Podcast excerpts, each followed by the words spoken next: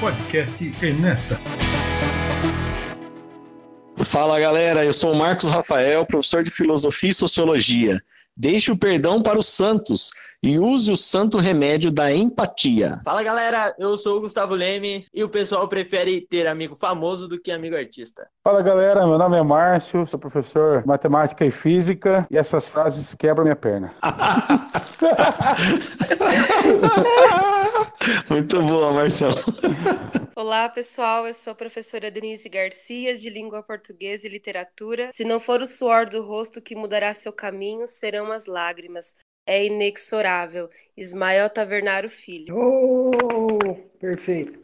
Fala galera, meu nome é Ismael Tavernaro Filho, eu sou escritor, estudante de filosofia e vou mandar uma poesia em homenagem ao Nordeste. A letra não é de minha autoria, mas é uma singela homenagem para ele. Então vai lá. Tudo que o homem criou para a natureza foi pouco. Ele não faz um coqueiro e se inventar ficar louco, caçando a encanação que leva a água do chão para dentro do coco. Isso aí.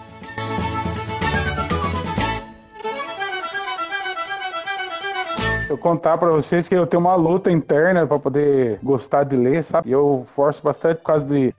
Verdade, cara, mas eu acho que eu tenho um filho que tem 11 anos e uma filha de 7 anos. E a gente sempre quis investir bastante em leitura com eles. Mas se eles não, não me verem lendo, eles não vão gostar de ler. E ler vai, vai ser o depois de jogar videogame, depois de fazer as coisas, se sobrar tempo, né? Então é uma luta, cara, de exatas, né? Sofre. Sofre. Pois é, cara. Eu curto ler e eu aprendi aprendi a ter gosto pela leitura no segundo ano do ensino médio, foi bem tarde assim mesmo. Professora de língua portuguesa, a professora chamada Ruth, ela me disse o seguinte: Marcos, você tem que ler, mas você tem que ler coisas que você gosta. Comece assim, porque vai chegar um tempo na sua vida que você vai ter que ler coisas que você não gosta. Nossa, é bem isso mesmo.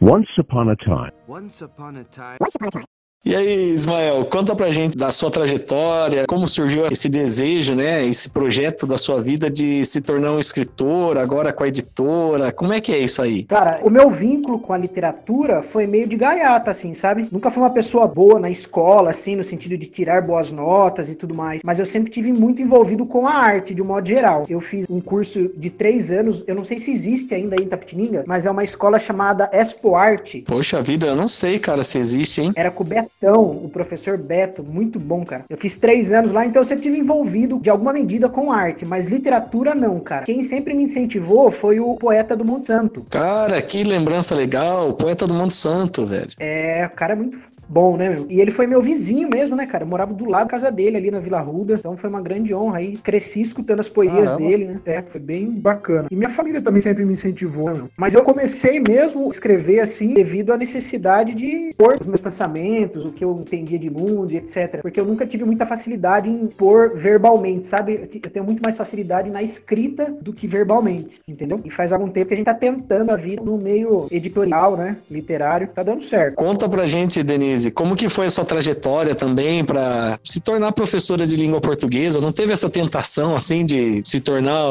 uma escritora, sei lá? Como é que foi isso aí? Então, Rafa, você contou um pedacinho aí do seu contato com a leitura, né? E eu tive também, assim, sabe, um episódio muito marcante. Em casa, meu pai lia muito, né? A gente era muito pobre, mas ele pegava jornal velho, assim, e ele falava: se você quiser aprender a escrever bem, você tem que ler jornal. Então, ai, eu odiava aquilo, eu tinha que ficar lendo jornal jornal, ele fazia ler jornal. Mas meu pai sempre foi muito, assim, um exímio leitor. E aí eu estava uma vez na quarta série, uma menina muito chata, na prateleira, né, na, da sala, tinha muitos livros, e eu vi um livro, um livro grosso, assim, é um livro parecendo um, livro didático, e eu li, assim, Monteiro Lobato, e na época a gente tinha aquela TV antiguinha em casa, branca e preta, e passava Sítio do Pica-Pau Amarelo, né? criança gostava. E na hora que eu vi, eu fui pegar o livro, e aí fui pegar o livro, essa menina pegou também, e a gente brincou brigou. Tanto que o livro, ele rasgou um pedacinho da capa, assim, né? Eu levei o livro pra cá para ler e acabei furtando o livro. E a menina foi parar no hospital. Once upon a time. Once upon a time there was a lovely princess. E aí você comentou, né, para me tornar professora, né? Eu no ensino médio, eu queria mudar o mundo. Então eu pensei assim, eu quero fazer uma coisa que eu goste e alguém ainda vai estar tá me pagando para fazer aquilo. Mas foi a literatura, Rafa, que me fez escolher letras. Mas eu queria ser editora também. Eu queria trabalhar no jornal, numa revista, editar livros. Ismael, você teve na escola ano passado, né? Como é que foi essa experiência para você lá? Cara, foi muito massa. Fui muito bem recebido. Já agradeci mil e uma vezes você, mas novamente, obrigado pelo convite, pelo convite do podcast também aí. Foi muito legal, cara. Ainda mais levando uma galera do meio cultural de Itapê, né? Da perifa mesmo, e tem muito a somar, né? O Márcio, meu Márcio WM é um professor, né? A gente lançou o primeiro livro, né? Foi em 2019 que eu fui? Foi. Então, esse ano a gente tá fazendo uma nova. Já fez, aliás, um novo volume da Antologia Poética Marginal, né? Dois. Primeiro, acho que contou com 11 escritores e esse foi 21, né? Só que não é só de, de Itapê agora. É, aumentou bastante, cara. Fiquei feliz pra caramba. Só não deu pra lançar ainda por causa da pandemia, né? Mas quem sabe a gente não faz alguma coisa junto aí na escola também, sei lá.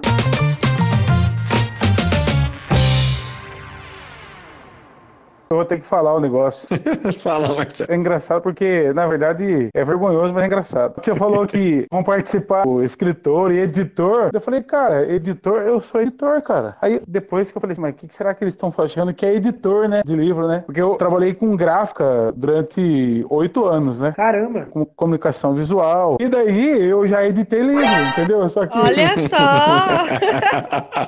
oh, desculpa aí. O currículo do cara, né? Então, mas olha pra você ver. Agora eu vou contar rapidamente para vocês.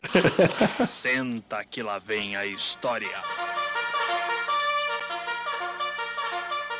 É, o serviço nosso da gráfica era mais a parte de comunicação visual e a parte digital já. Mas eu era responsável por a parte de quadros e de produtividade. Aí um senhor entrou no, na nossa a gráfica, tá lá, e ele falou assim: Ah, aqui é uma gráfica? Sim, senhor. Sim, senhor. O que o senhor gostaria e tal? Não, é que eu escrevi um livro e eu queria que imprimisse ele para mim. Que ficasse bonito, eu queria que ficasse uma foto minha na capa tal. Eu falei: Ah, puxa vida, esse serviço a gente não faz, né? Porque eu tive a infelicidade de perguntar para ele: O senhor já digitou? Dele, o que, que é digitar?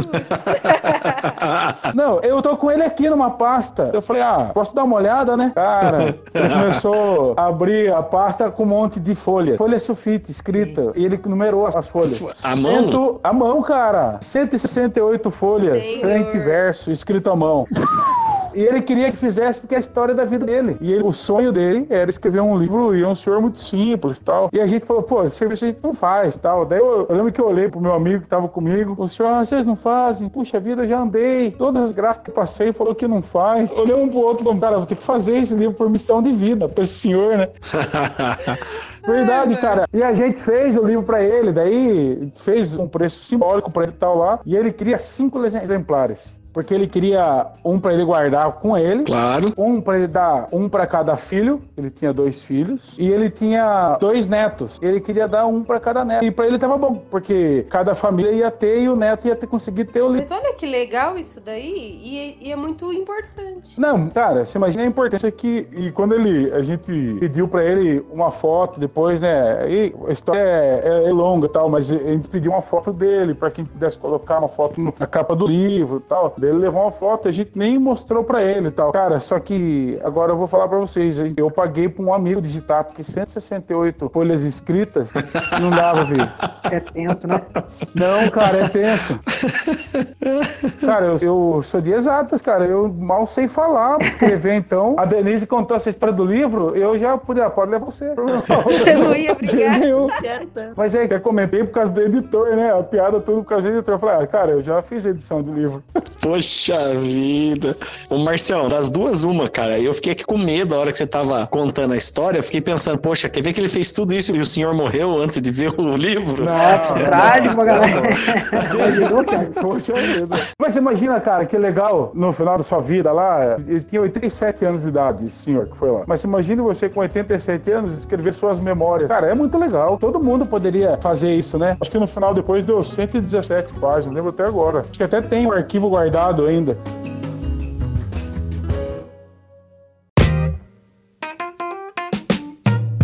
Gente, deixa eu jogar essa bola pra vocês aí, que a gente tá falando sobre projeto de vida, na verdade, né? Na escola a gente sempre fala sobre isso com os alunos, que a gente projeta pra nossa vida, o que a gente quer e tal, que a gente almeja de verdade. Mas, gente, é difícil pra se tornar um escritor? Cada um tem um relato aí, pelo que entendi. Mas e aí, é difícil a gente se tornar escritor? Cara, eu vou tentar responder essa pergunta que você jogou a bola aí. Eu não sei com outras pessoas, mas escritor independente, assim, que não tem um grande nome no mercado tal, né? É muito difícil começar ganhando dinheiro vendendo o seu próprio livro, porque a maioria das pessoas que compram são familiares e amigos, né? Quando eu comecei, ainda hoje eu faço isso, mas por gosto mesmo. Eu pegava os meus livros e viajava de cidade em cidade, de mochilão mesmo, batendo na porta, no comércio e explicando minha situação, que eu tô tentando a vida como escritor. O que eu percebi nessa caminhada, velho, é que livro é uma coisa muito peculiar, porque como trata de educação, as pessoas parecem que se sentem na obrigação de ajudar. Então, se eles não podem, tipo, comprar um livro,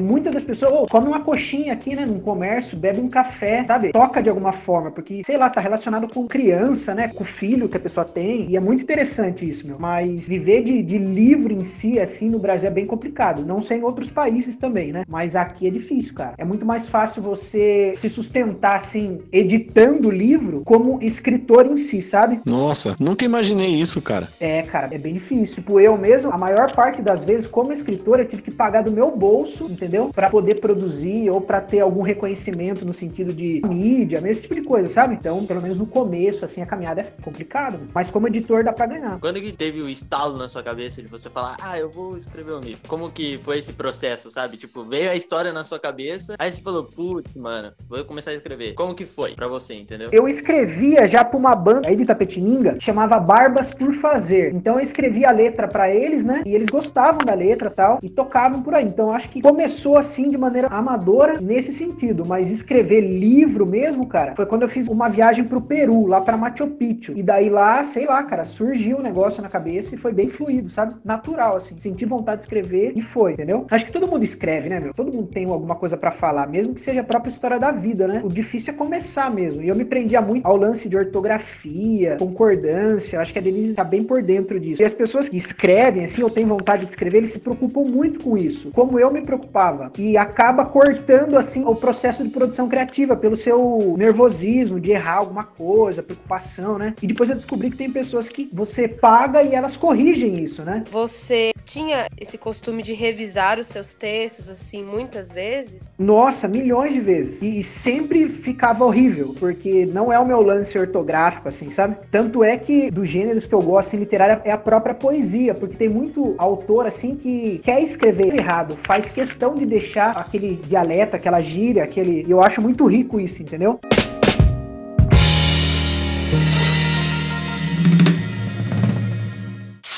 Escuta, gente, vocês assim, tem gênero de leitura que vocês gostam mais? Porque eu tenho um caso sério, um problema muito sério, assim, que eu não curto muito romance, sabe? Tenho dificuldade com aqueles livros gigantes, assim, de, de histórias bonitas da família, de não sei o que e tal. Como que a gente pode se encaixar, né? É um negócio tão complexo, né? Não só para escrever, né? Mas também para você se tornar um bom leitor, né? É louco, né? Porque eu curto os gêneros mais doidos. Tudo que for muito doido, eu tô lendo.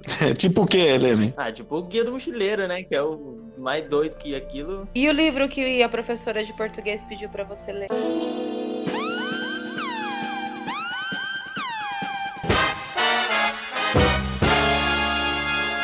Então, Quá, quá, quá. Cortou abrindo na hora, né? A palavra então já. Vixe. E a atividade? E a atividade da última aula? E a atividade?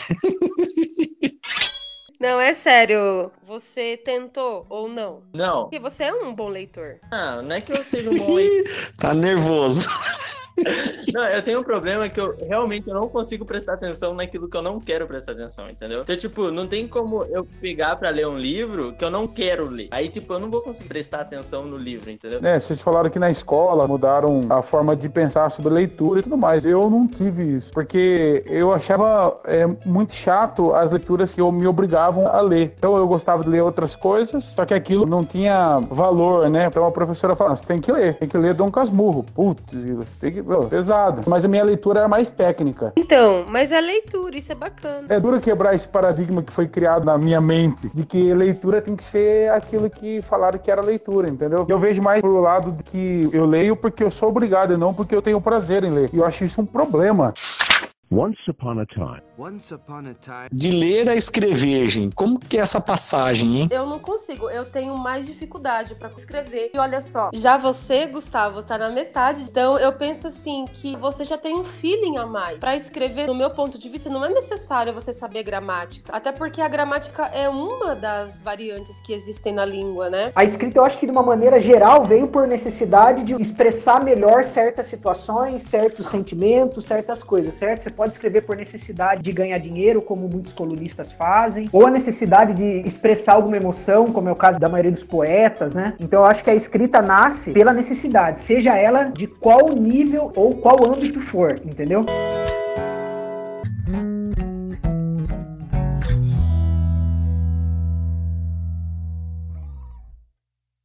Tenho a mesma parada, com a mesma coisa de escrever, entendeu? Eu não consigo pegar e escrever um artigo do nada, sabe? Tipo, eu não consigo escrever poesia, só consigo inventar histórias. É o famoso dar o migué.